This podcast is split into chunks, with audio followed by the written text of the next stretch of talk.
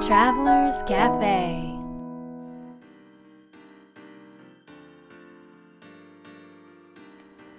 ライフトラベラーズカフェへようこそ松田美弘です若菜です。最近もう毎週のように飛行機に乗っておりますが はい。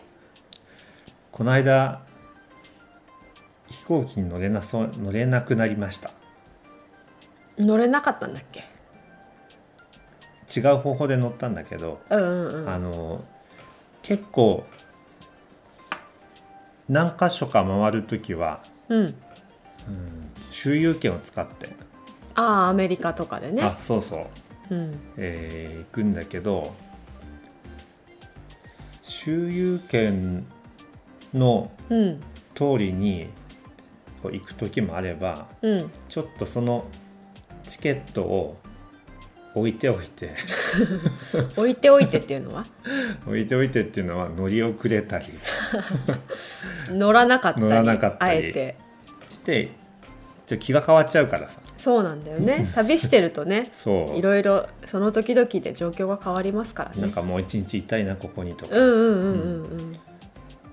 っていうのでで最後どれ日本に帰ってくるかとはい。いう時にカウンターにチェックインに行ったら「もうあなたのチケットはありません」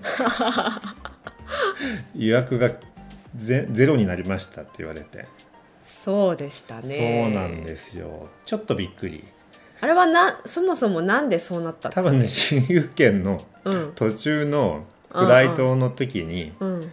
まあいっかと思って他のところに遊びに行っちゃったからうん。もうこの人たちは乗らないもんだと思って その後の工程の飛行機は全部うんねキャンセルされちゃったっていうまあしょうがないですね。ことがありました。なんて言ったってだってまず 4, 4つ回ったのかな、この間はねロサンゼルスに行って、うんロサンゼルスでもちょっとその郊外にも行って、うんえー、とマイアミに行ってうんマイアミから、えー、とカリブ海の島々に行ってああうんうん。その後にシカゴに行ってうん。でシカゴの後に一回日本に戻ってきたあっていうなるほどね。のシカゴでの出来事。そうしたね。そうそう。あのーやっぱりしあれよね。決められてるものってなんか合わないね。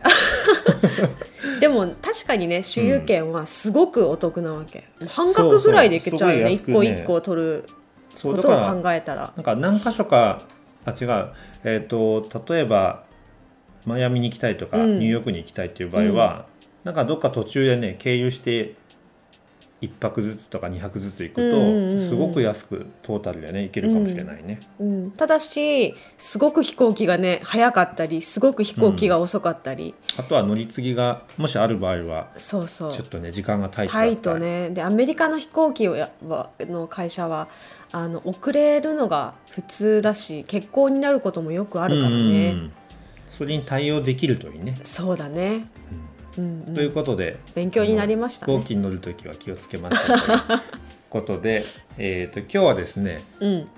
えー、とリスナーの方からはい。質問が来てます。あら。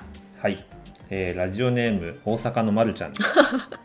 ラジオネームなんでしょうか、はい、ラジオネーム えっとどんな環境で録音されてるのですか？という質問です。はい。えっ、と2人で Q を出したりマイクを移動させたりそんなことを想像するともっと楽しくなります。というものなのですがえ Q 出すってどういうこと？321どうぞみたいな。ああそれはねそれやるとね、うん。100%笑う。だからすぐ撮ってすぐ撮り始めるさりげなくやるのがポイントよね、うん。さどんなにさりげなくこっちがやってもさ、うん。なんかミヒが出だしでいきなり笑い出したりするよねあれ。はなんなんで笑っちゃうの？でもな何にもなくても面白い時ってあるんだけど、うんまああるけど、まあ、ね、それは置いといて、はい置いといて、えーとはい。どんな環境でうん、まず場所としては2パターンあって、うん。えーゲストの人と話す時はいは、えーそのゲストの人が一番好きな場所。うん。で撮ってるんだよね。そうだね。そう。だから今までを振り返ってみるとその人のお家で撮る時もあれば、うん。お店やってたらお店で撮る場合もあれば、うん。えー好きなカフェで撮る場合もあればうん。ホテルの好きなホテルのラウンジで撮る場合もあれば、うん。えーまあ、前回と今回のレオナさんのうんうん時はレオナさんが修行で使った、えースタジオで撮ったりとか、えーまず一つ目は好きなその人の好きな場所で撮ると。うんうんなので、環境は様々ですという。まあ要はスタジオで撮るようなことはしないということですねあそこが新しいところではないですかねそうだね。まあ、雑音も結構だからうんうん。あえて、まあ、入れているというかあそうなんですよ。だから多分普通のラジオって考えると、もうちゃんとしたスタジオで必ずねうん。収録してるので、えー余計な音は入らないんです。うんうん。でも、まあ、この番組を聞いてると分かるんですけれども、うん。なんかバックグラウンドにノイズが入るというか、うん。えー、とそのお店の音？うん。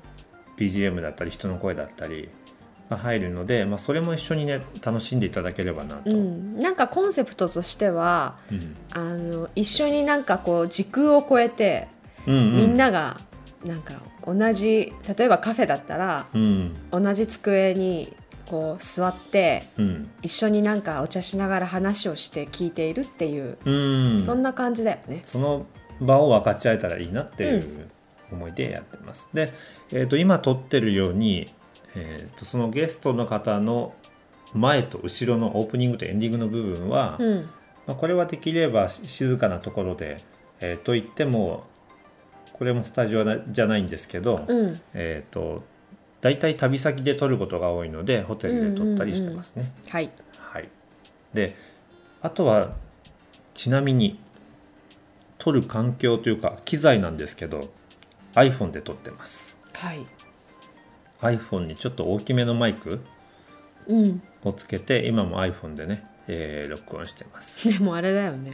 あのスタンドがないのでそうあのなんと私たちはうん。マイクを何に乗せているかというと、あのナッツの箱とか ティッシュの箱とかそうなんです。そろそろ三脚でも買おうかなと思うんですが。あのティッシュの箱をねうん、あのちょっとおしゃれなカフェに持って行って机の上に出すこの身にもなってくださいよ。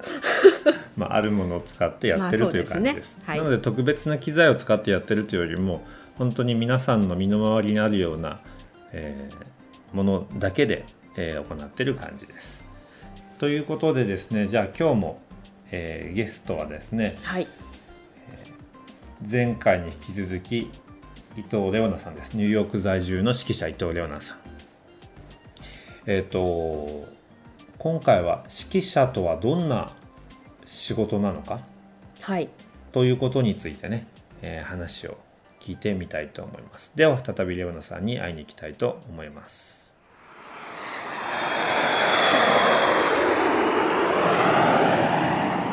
指揮者ってどんなことするのかなっていうのは。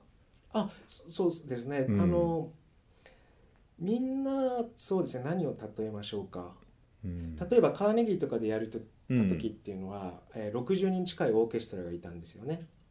えーでそれで50分ぐらいの曲をあのやったんですけれども1曲がですね。うんでそういう時って例えば4人とかだったらもう簡単ですよね、うん。うんもう指揮者いなくても合わせられるぐらいだけうれども、ん60人近くになってくるとさすがにその最初の入りとかでもうん。きちんとこう動作で示してあげないといけない。だからまず指揮者の仕事の第一っていうのは交通整理ですよね。うん。だから入りを示してテンポを示してそして各楽器の合図をその示してあげる。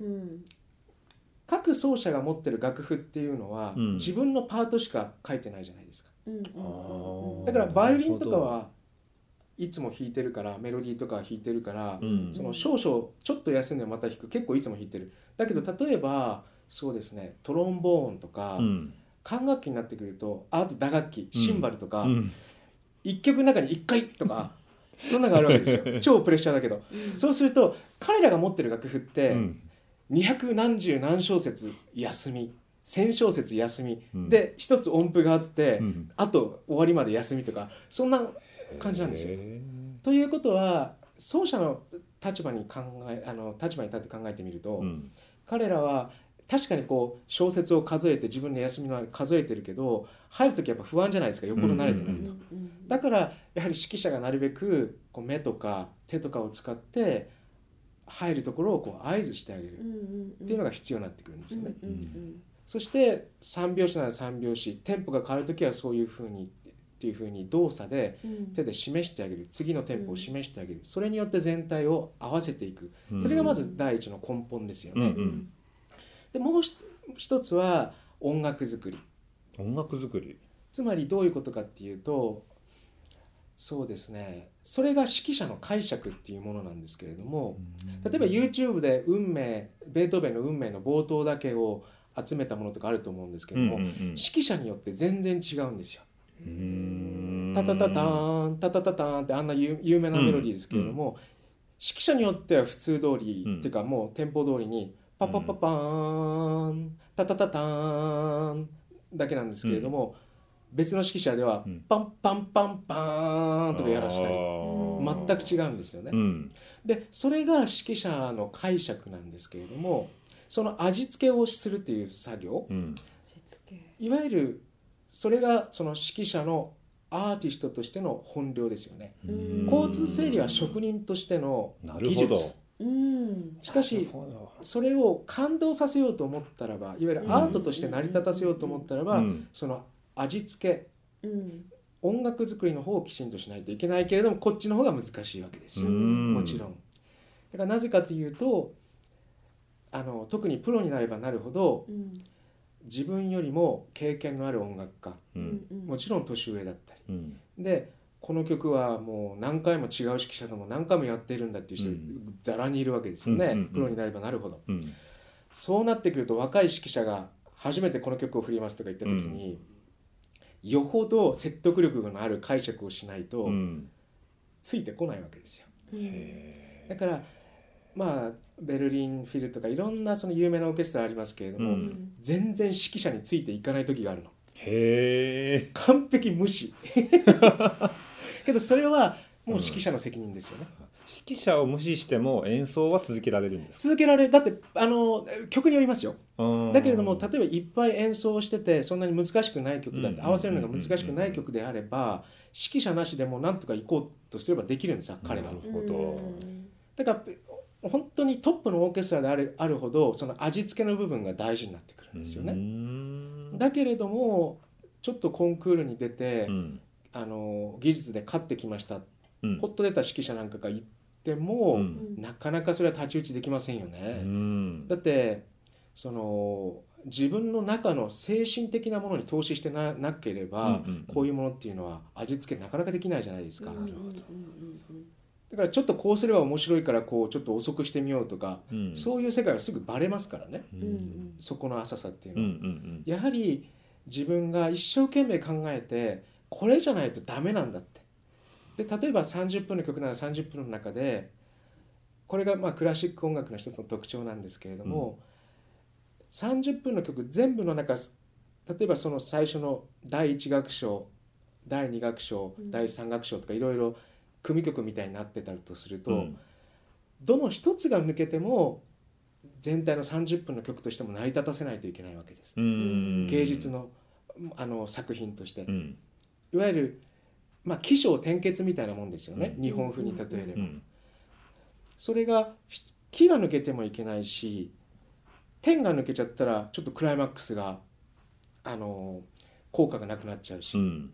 章がなければまたこれも説得力がない。うんもちろんケツがなければ何が言いたいのって感じでしょ、だから一つ一つのその楽章組曲の一つ一つを全体の中との関連の中で捉えて、うん。ちょっと難しい言葉ですけうれども、ん全部を一つの生き物のように有機的なうん有機体ってうんうんよく言いますよね、オーガニックとか英語で言いますけれども。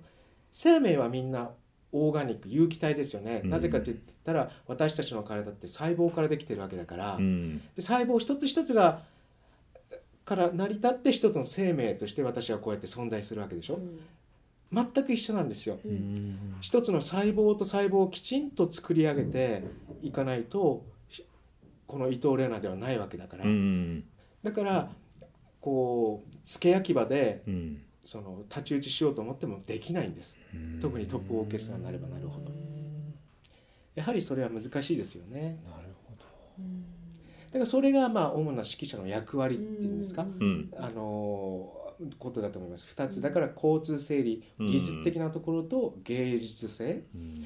今のように有機体のように仕上げていく。自分がこれだこれが伊藤レオナだって訴えられるようなううん。んそれがつ伝わるようなどう解釈されるかは別としても。うんうんそういうものを作り上げていくもの。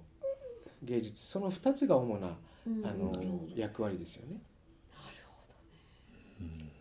うん。そのために必要なものっていうのはいっぱいもちろんリーダーシップであったり、うんうん。で大事なのはコミュニケーション能力ですよね。うん。昔だったらあの労働組合もないしうんあの独裁者みたいにあれをしろこれをしろってできたんですけど、うん。今はそういう時代じゃない。うどん。各プレイヤーもものすごくレベルが上がってきたし、うん。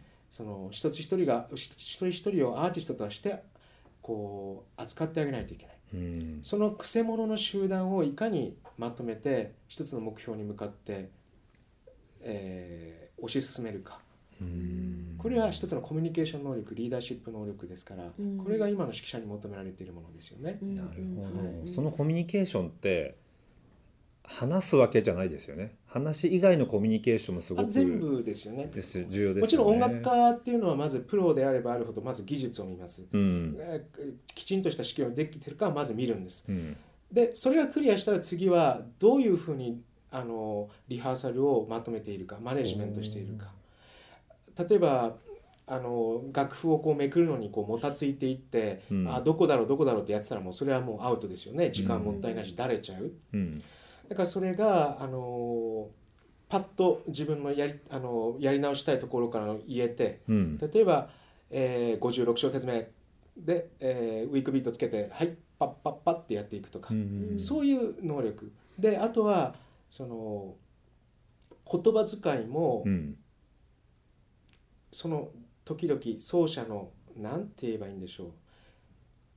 奏者の中でもやっぱり3時間のリハーサルの中で疲れてる時もあれば集中力が持ちにくい時もあるわけじゃないですか、うん。そういうのを彼らの雰囲気とか顔色を見見ながら自分で分析して、でちょっとこれ集中力持ちそうにないなって思ったら少しあ面白い感じに話そのジョークを言う時もあるんですけれども、もちろん関係のあるジョークですよ、うんうんちょちょっと笑わせてあげたりとうん。か、あとあこれちょっと休憩を入れなくちゃいけないなと思ったりとか。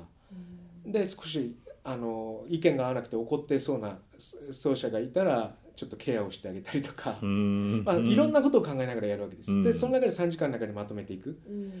でそれをきちんとやりきればうん。認められるでしょうね。なるほどね。器用さが必要だね。なんかそのそれこそさ理性だけでもダメだし、うん。本能だけでもダメだし、うん。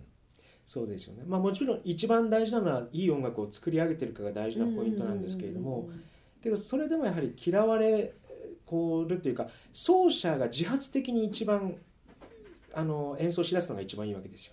うん。やれと言ってやるんじゃなくて。だからそこですよだからまあ経営のことはよく分かりませんけれどども、うん各従業員のモチベーションを上げて従業員の方からオファーをしてくるというかこうしましょうかとか、うんで自自発的に動いていくような。うん。うんだけれども目標は指揮者の目標に向かっている、うん。それが理想的ですよね、うん。もちろんそれは理想を語っているので現実にはこれをしなさいって言っても、うん。有無を言わせずやらせる時はもちろんあります、うん。だけどなるべく本番では奏者に任せる、うんあんまり自分は振りすぎないようにしてあのこれちょっとむず言葉だけではちょっと難しいかもしれませんけれども、あの例えば表紙なんか4拍子だったら1234ってプロだったら絶対取れるでしょ？うん。だからこう手でうん。1234ってこうカクカクカクってこうビートを取る必要もないんですよ本当は、うんうんそれよりもそうしたら余計邪魔しちゃう奏者の。うん。うん。あここここここって点を作りすぎた表紙作りすぎたらですね、うん。そしたら音楽の流れを止めちゃう時があるんですよ、うん。ちょっと説明しにくいですけど、うん。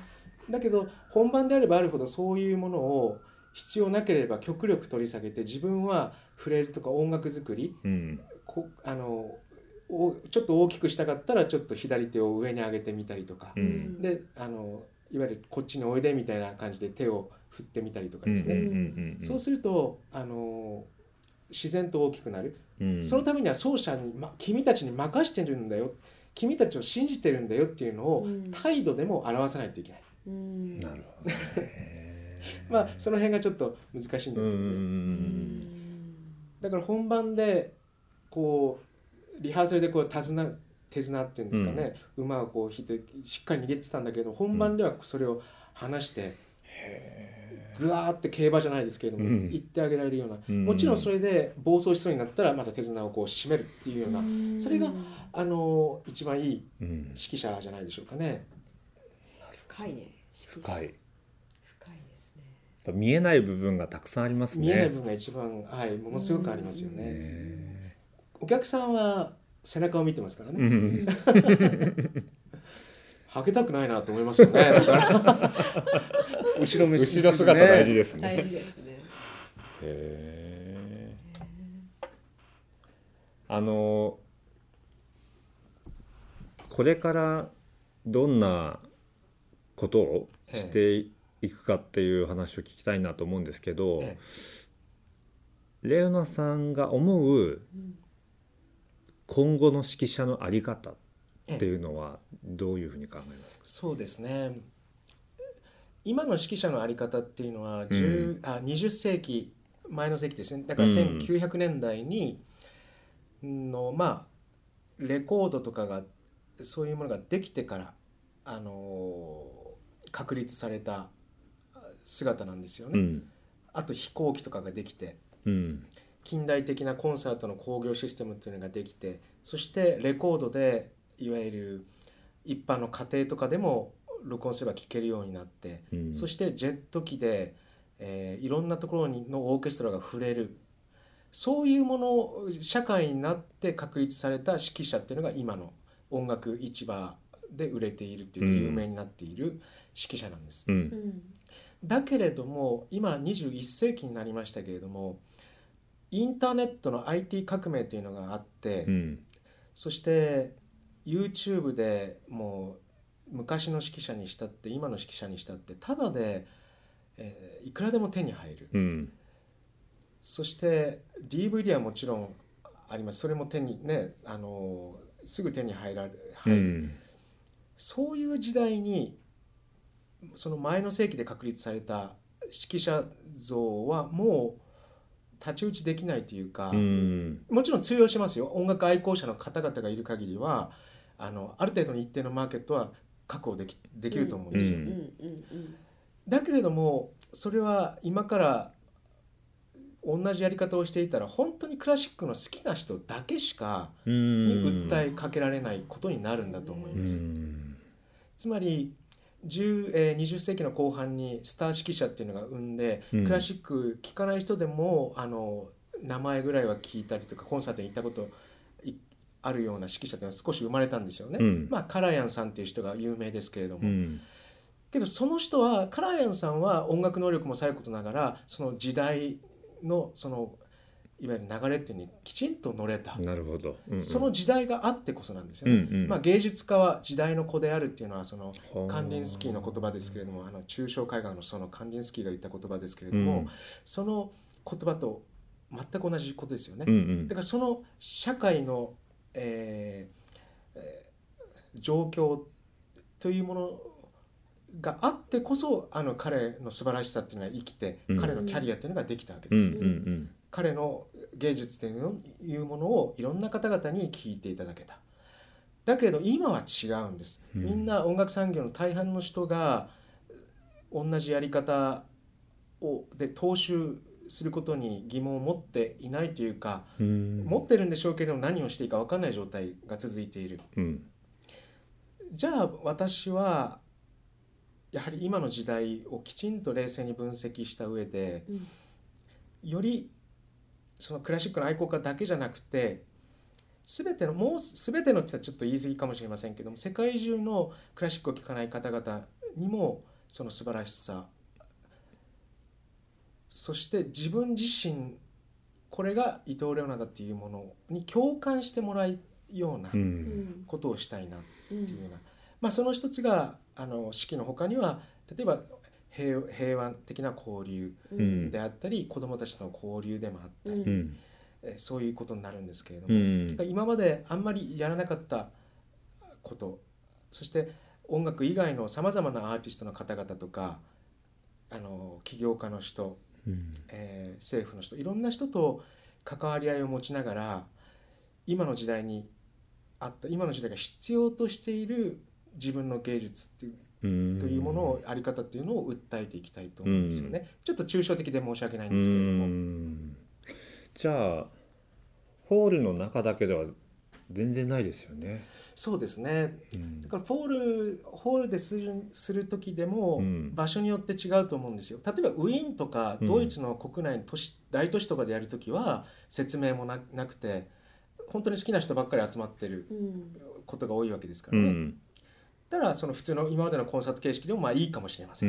うんだけども例えば日本でやる時はやはり自分は自分がこう解説しながらとか自分のこの曲に対する思い入れとかそういうものを語りながらとかあのまあレクチャーコンサートまではいきないいうん。いかないけれどもやはりそのコンサートに来て何らかの共感自分が作った作品とのと関係を持ってるそこにうん。本当にご縁ができるようにうんそしてそれがその聴衆の皆さんが本当に良かったとその役に立つって言ったらちょっと変だけれどもあなんかあこういうことなんだと、ううん。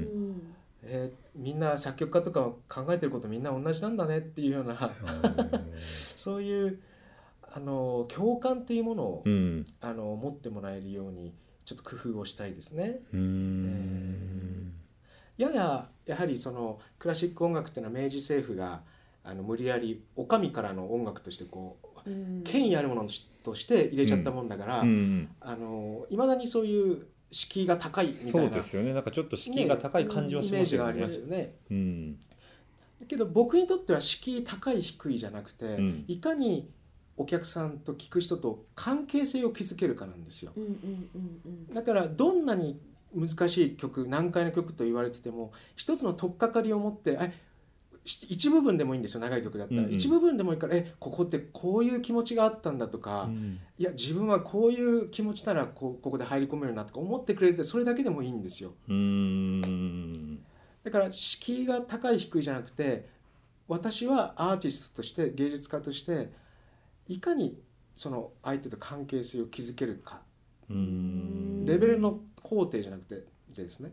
うんうんそれは自分の工夫によっていくらでもできると思ってるんですようね。ん。なるほどね。まさにあれだね。音楽うんのトランスレーターじゃないけどさ、うん。なんかその人とのあの関わりを作る上でさ私とかねうとかなんかもそうだけど、言語がないじゃない？その音楽をうん。自分とつなげる音楽って言ってもクラシックとかうん。となんか自分をつなげる言語を持ってないからうんうんうんどううん。関わり合っていいのかどう深くつながっていいのかっていうのがわからないで聞いてるけれども、うんそこの部分を多分そうだね。ねきっとつちょっとないでくださるんだろうね。知ったらよりなんかそうなん興味がですよね。うん。だからまあ霊媒みたいなもので。うんうんうんうんうん。うんだから音楽だから絵と違ってすごく抽象的だからうん。どう解釈されてもいいんですよ細かいことは。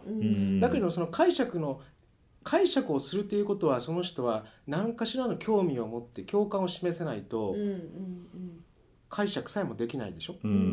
だからそこを共感を持ってもらう。何かしらをつつ伝えてコネクトする。関係を持ってもらう。っていう手助けをする。ようなもんですよね。その中で自分のそれはもちろん自分の考えるあの芸術の中だけれどもその自分のやり方でうん。コネクトできたらいいなってういう、ん。その関係性を築いていくのが芸術だと思います。うん。だから一方が欠けても芸術は成り立たないわけだから、うん。だからよく忍者文学とかなんか自分あの昔のつれづれ草とかなんか中学習ったじゃないですか。うん。で鎌倉時代にそのお坊さんがこう一人でこもって浮世に離れてもう世の中は嫌だって言ってその人が書いたと。うんだけれどもかの書き残してるわけですよね、つれづれなるままにって言って。けど相手がいることが前提じゃないとそれは成り立たないわけですうよ。んだからその忍者でもよ世の中わかんない。一人が好きでも何でもいいんですよ。うん。だけれどもそれでも芸術として成り立つには相手がいないとそこに関係が成り立たないと絶対に無理なわけですから、なるほどね。私はその関係性というのを重視してそれが芸術だと思ってますから、うんうんうんうんそこをつなげていく役割ですよね。うん。なるほどね。あのこれから活動していく上で山野さんが最も大切にしたいことは何ですか？ああ人と人との心です、うん。えーつなげるって今言った人と人の心をつなげてそして一人一人の心の中が、まあ、少しでも和らぐってあー和やかになるっていうんですかね、うん。平和の文字通り。うん。あの和やかに平らぐって書きますよね。うん。だからそのもちろん残酷な曲とか悲しい曲はいっぱいあります。だけれどもその自分が悲しい時にその曲を思い出して自分が残酷になった時にその曲を思い出してうん。共感を持つことによってあ他の人もそうなんだ自分こうなるの仕方ないねととでも思ってもらえればうん少しでも和やかになるわけだから。うん。まあそういう役割っていうのは果たしていきたいかなとうん。思いますね。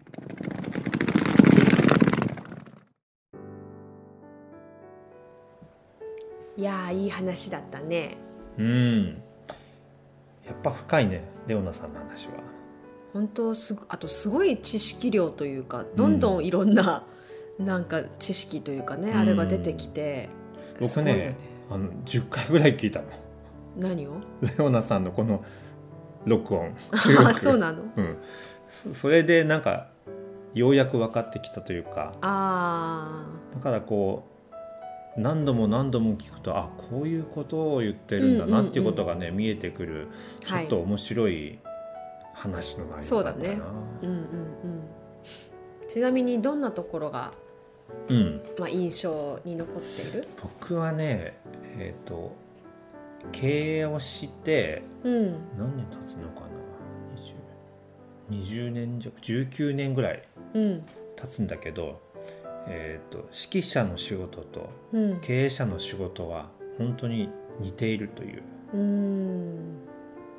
のが印象で、うん。えー指揮者としては、まあ、リーダーシップだったりうん。あとコミュニケーションだったりうん。こう場を読む言葉遣いだったり、うん。そこにユーモアを入れるだったり、っうん。ていう要素ってそのまま経営のね要素だと思うんだよね。うん。であと、えーその演奏者が自発的にやることが大事っていうふうに言ってて、うん。まあ、それは多分モチベーションをわざわざ上げることじゃないっていうふうに僕は捉えたんだけども、うん。えー、と社員のモチベーションを社長が上げてもあまりしょうがなくてそのそれぞれのうん人たちが自発的にあるうん。環境だったり役割だったりっていうのを作っていけることが大事なんじゃないかと思ってうん。うんで、えー、と指揮というかまあ演奏自体もうん。そうだなっていうこととうん。あともう一つはねうん。あのリハーサルではこう手綱を取ってこういろいろ教えたりするんだけども本番ではもう任せる。うん。その任せるっていうのができる経営者とそうでない経営者はその伸びが違うんじゃないかなと思ってそれは指揮者も同じなんだなというふうにねうん。思いました。なるほどね。うん。そうなんか指揮者に初めて会ったでしょ？うん。でどんなことを実際にやっているんだろうかっていうものに対してのねあのいろんな答えがあったと思うんだけど、うん。本当深いね。そうだね。あのいろんな能力というか柔軟性も必要だうし、ん。統率性も必要だし、うん。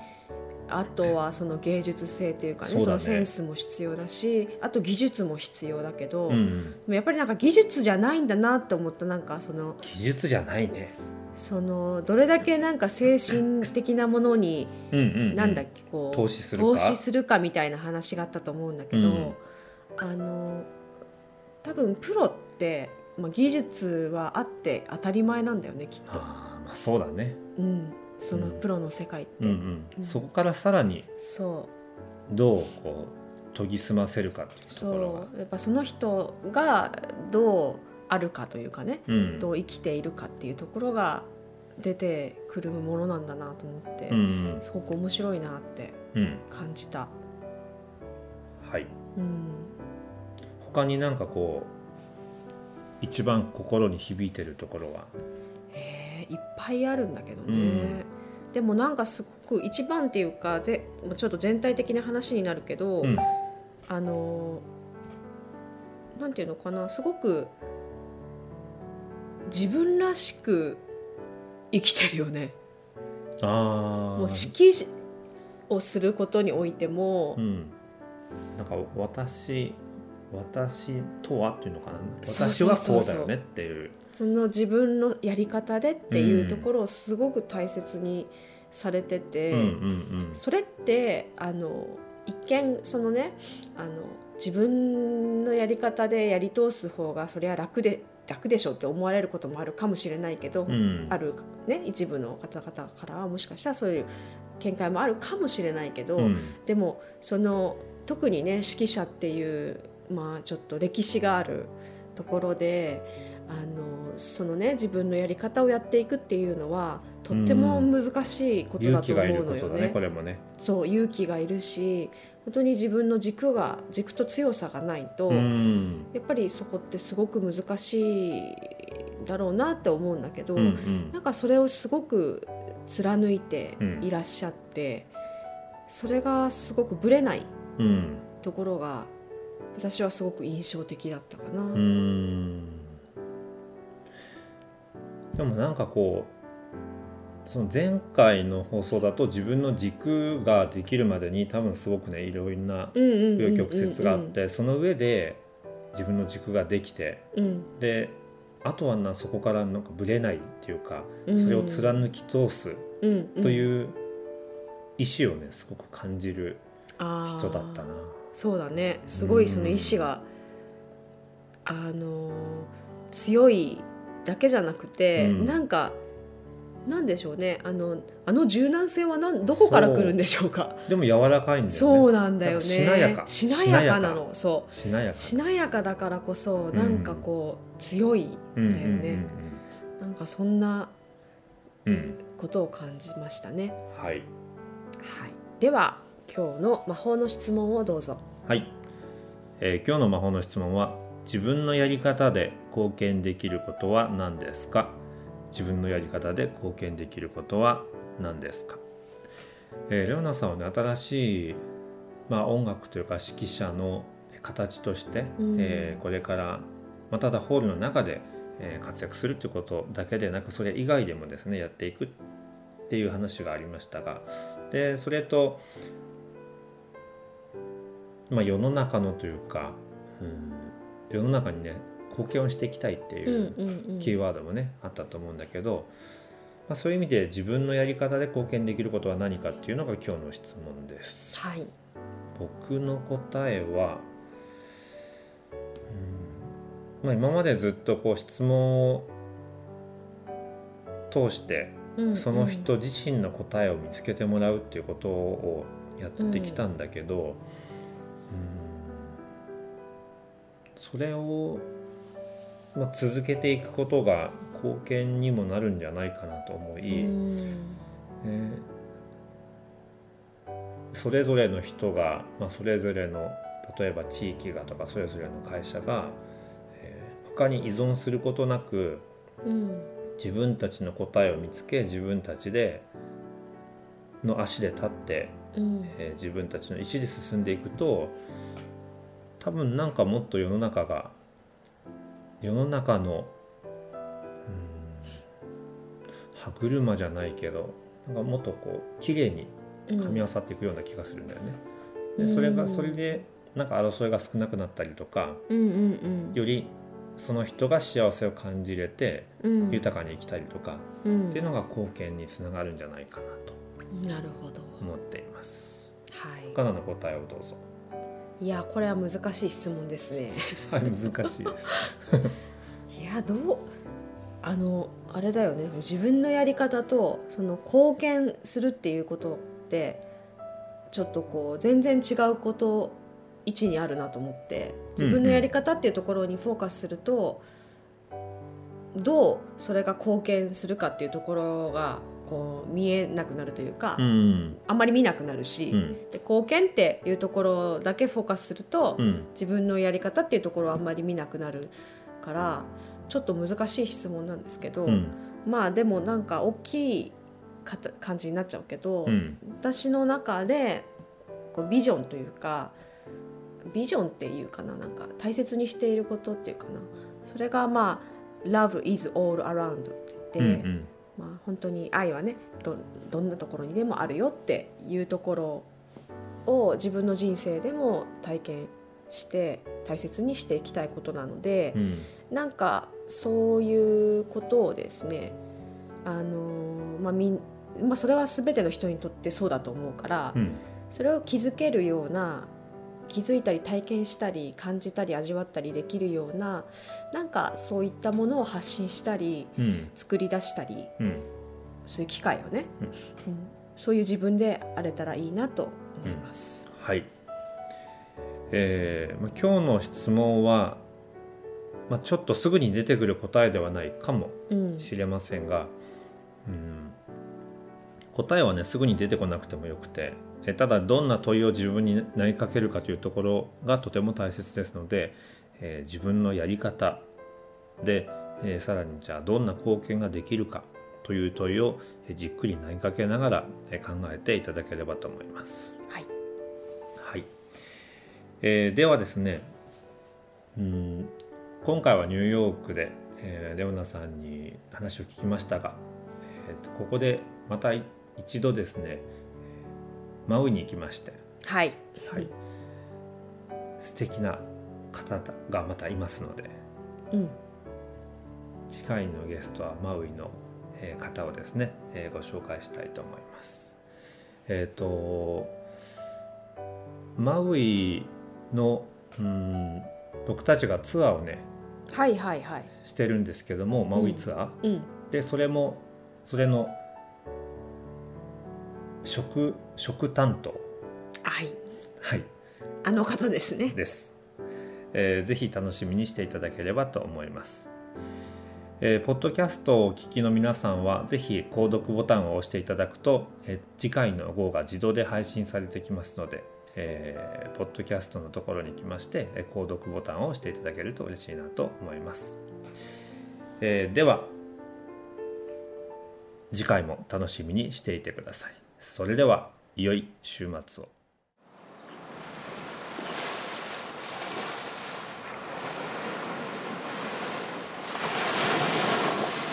Life Travelers Cafe